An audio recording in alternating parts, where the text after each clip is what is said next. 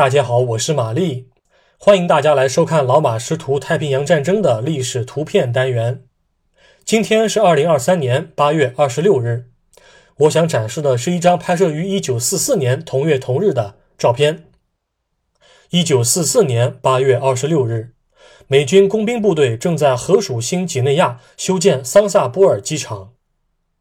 桑萨波尔机场位于荷属新几内亚北部海岸的桑萨波尔海角附近。太平洋战争爆发前，荷兰人在此地建立了种植园，但没有兴建任何的军事设施。太平洋战争爆发后，该处在荷属东印度群岛战役结束后由日军完全占领。一九四四年七月三十日，为了继续解放荷属新几内亚，并给未来重返菲律宾提供前进基地。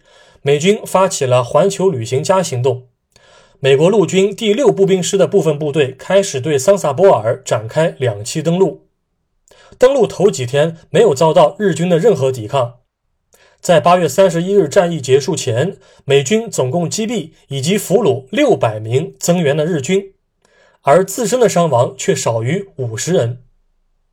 区域安全后，美军便在桑萨波尔附近修建机场跑道和部署雷达。这样既可以部署航空兵，又可以为周边部队提供早期预警。著名表演艺术家道格拉斯·麦克阿瑟在反攻菲律宾前，就在桑萨波尔停留过一阵子。照片中的桑萨波尔机场离正式完工还有八天时间，但是美国陆军航空兵已经在八月中旬之前在此地起降战机了。最早，这个地方全是茂密的植物。美国陆军第一千八百九十六航空工兵营的官兵在抵达后，就日以继夜地砍树啊、开路啊、铺柏油啊，最后好不容易部署了穿孔钢板，供飞机起降。